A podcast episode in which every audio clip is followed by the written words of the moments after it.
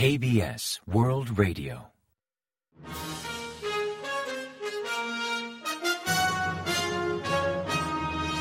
Informativo de KBS World Radio. Bienvenidos un día más al informativo de KBS World Radio. Les habla Javier Castañeda y tras el saludo les avanzamos los principales titulares del día 2 de febrero. Corea del Sur y Estados Unidos realizan la primera maniobra conjunta de 2023. Pyongyang anuncia drásticas medidas ante la amenaza militar de Estados Unidos. Reunificación llama al diálogo y la cooperación con Corea del Norte. Guterres afirma que la ambición nuclear de Pyongyang amenaza la paz mundial.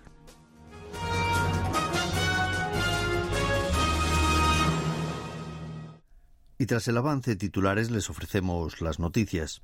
Corea del Sur y Estados Unidos llevaron a cabo el miércoles 1 la primera maniobra aérea conjunta de 2023 en la península coreana, apenas un día después de que los ministros de defensa de ambos países acordaran ampliar el despliegue de equipos estratégicos en la península.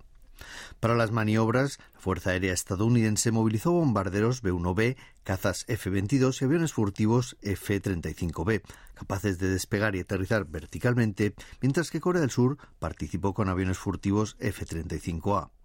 El Ministerio de Defensa expresó que la maniobra refleja el firme compromiso de Estados Unidos de ofrecer un fuerte sistema de disuasión extendida para contrarrestar las amenazas balístico-nucleares de Corea del Norte, al tiempo de ser la primera actividad que da seguimiento al pacto sellado entre Seúl y Washington de realizar un despliegue oportuno y coordinado de equipos militares estratégicos.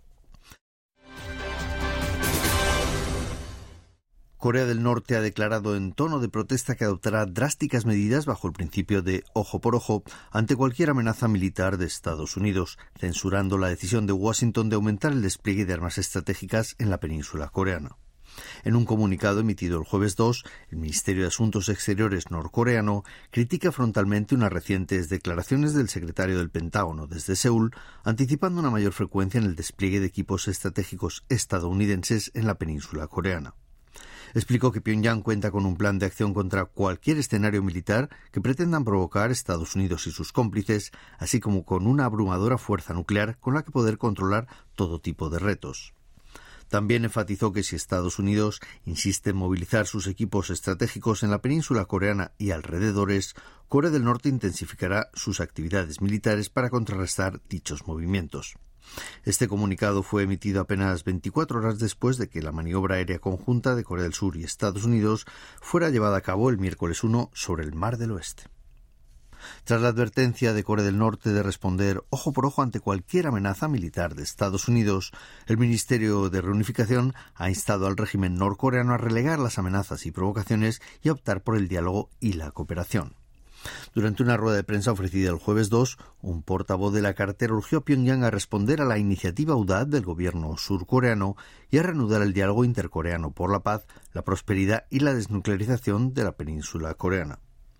La declaración responde al reciente comunicado del norte censurando la decisión de Washington de aumentar el despliegue de armas estratégicas en la península coreana, emitida tras la maniobra aérea conjunta entre Seúl y Estados Unidos del miércoles 1.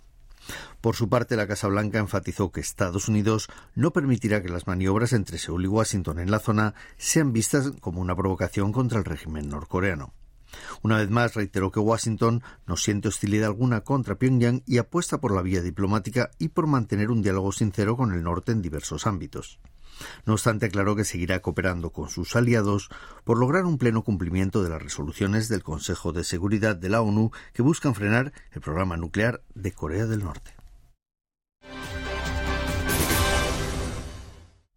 El secretario general de Naciones Unidas, Antonio Guterres, advirtió que si Corea del Norte realiza otro ensayo nuclear, dicha prueba tendrá un fuerte impacto en la paz mundial. Así lo expresó en Nueva York durante una reunión con Park Jin, el ministro de Exteriores de Corea del Sur. Según comentó el canciller, tras el encuentro, Guterres apoya los esfuerzos de Seúl por arraigar una paz sostenible en la península coreana y condena las provocaciones y la ambición nuclear de Pyongyang, al considerarlas como una amenaza para la paz regional y mundial. Por su parte, PAC enfatizó como digno integrante de la sociedad global, Corea del Sur cooperará con Naciones Unidas para defender la libertad, además de contribuir a las actividades de mantenimiento de paz de la ONU.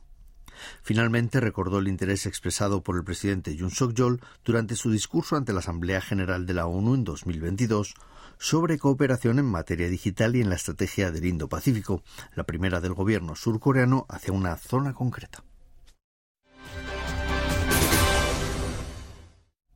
Los precios al consumidor registraron un incremento del 5,2% respecto al año anterior y de 0,2 puntos respecto a diciembre, el mayor aumento en tres meses.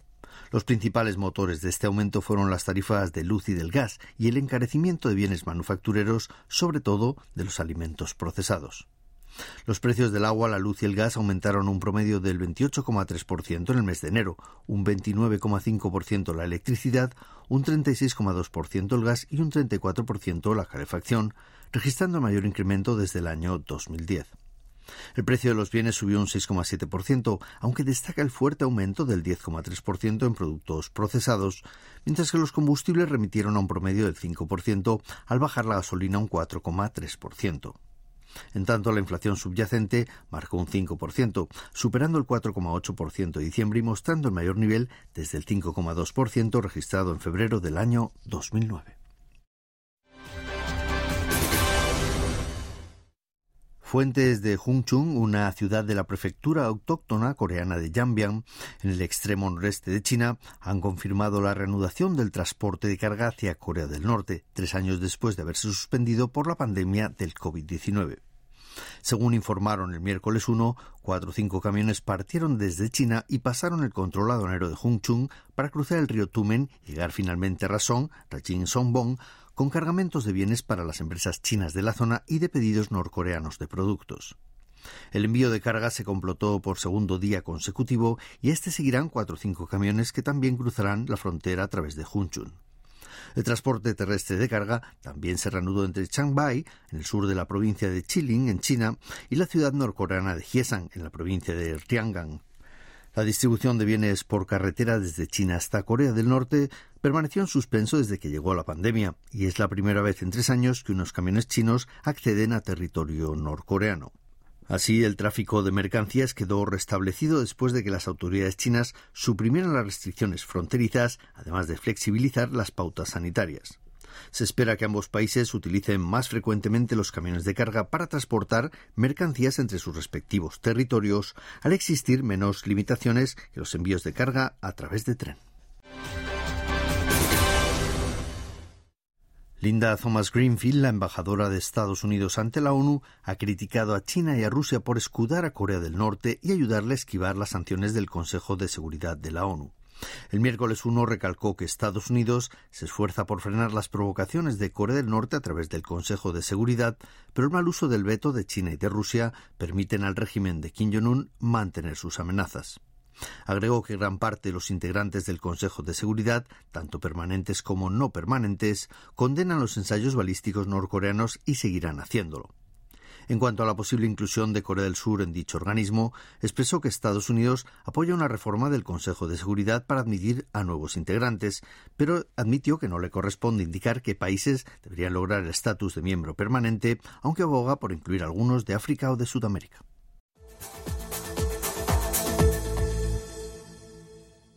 Y ahora pasamos a ofrecerles el pronóstico del tiempo. Para el viernes 3 se espera un día nublado, aunque empezará a despejarse a partir de la tarde.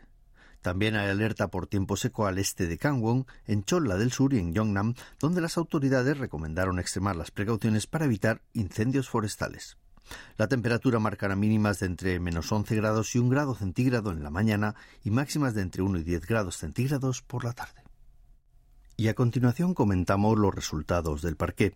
La bolsa surcoreana cerró el jueves 2 al alza al sintonizar la decisión de la Fed con las expectativas del mercado. El COSPI, el índice general, ganó un 0,78% respecto al día anterior, hasta finalizar en 2.468,88 puntos. En tanto, el COSDAC, el parque automatizado, subió un 1,82% hasta culminar en 764,62 unidades. Y en el mercado de divisas, la moneda surcoreana se apreció frente a la estadounidense, que perdió 11 unidades hasta cotizar a 1.220,3 wones por dólar al cierre de operaciones.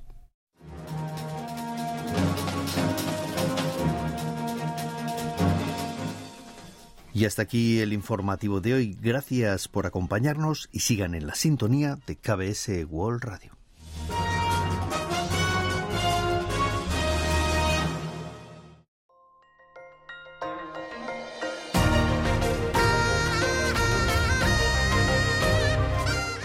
Acaban de escuchar el podcast de KBS World Radio.